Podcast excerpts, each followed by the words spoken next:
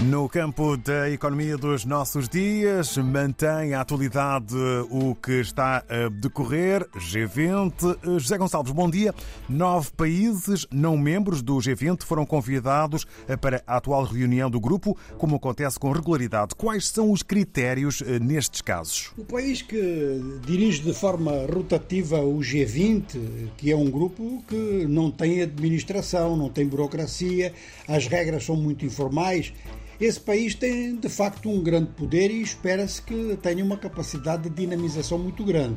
Portanto, os convites dependem muito da capacidade de simpatia desse país em que possa fazer convites que sejam aceitos em segundo lugar, que saiba distribuir os convites pelo conjunto do globo. E em terceiro lugar, todo mundo sabe que esses convites também são feitos muito em função da estratégia do próprio país. Nos últimos anos verificamos isso e agora não é diferente com o Brasil. Ora, o Brasil procura recuperar um papel internacional desde há algum tempo, desde a chegada de Lula ao poder, tem vindo a fazer isso. O papel internacional do Brasil reduziu-se muito com Dilma Rousseff no seu segundo mandato com Michel Temer e, sobretudo, com Jair Bolsonaro. Um dos pontos importantes para o Brasil neste momento é afirmar uh, suas relações com a África. Isto por razões económicas, por razões políticas e por razões culturais internas, por razões históricas do próprio país. Tem implicação. É um país de maioria, larga maioria mestiça. De maneira que as relações com a África têm é, todas essas vertentes e dão uma certa garantia quando alguém se engaja nesse sentido, uma certa garantia de continuidade. Assim, eh, entre os países convidados, toda a gente sublinha que os três primeiros nomes que aparecem são de países africanos.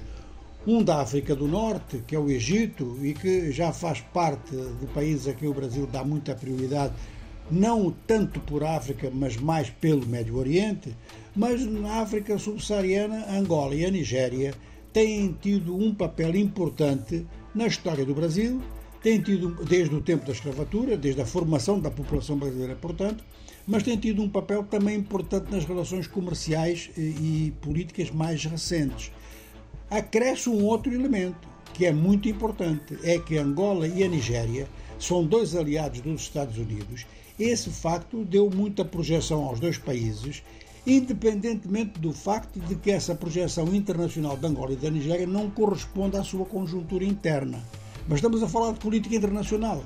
E é por essa razão que Angola e a Nigéria cresceram e o Brasil, que não tem uma política externa aliada com os, alinhada com os Estados Unidos, mas também não é hostil a essa política, naturalmente que levou isso em consideração para chamar uh, angolanos e nigerianos. Quanto ao Médio Oriente, o convite ao Egito é dobrado, é, portanto, é reforçado com o convite aos Emirados Árabes Unidos, que em termos de potência militar e em termos de dimensão, é claro, é, é muito inferior ao Egito, mas tem um poder financeiro acima e isto conta muito. É o mesmo critério que foi aplicado a Singapura, que é uma cidade-estado, mas que tem um grande poder económico, um grande poder financeiro, a sua bolsa é uma das maiores do mundo e é um centro de inovação tecnológica. Agora, dentro da América Latina, há um convite importante, foi o convite à Bolívia, que é um membro recente do Mercosul e que funciona como contrapeso da Argentina. Neste momento, o Brasil e Buenos Aires não estão no melhor ponto das suas relações e a Argentina é membro permanente do G20. Enfim, a Europa.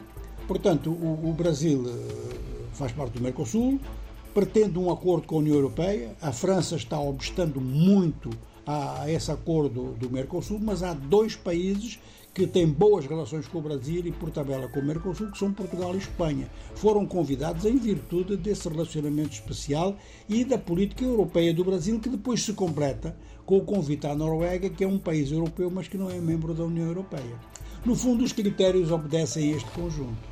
Obrigado, José Gonçalves. Ficamos então assim esclarecidos à volta do G20.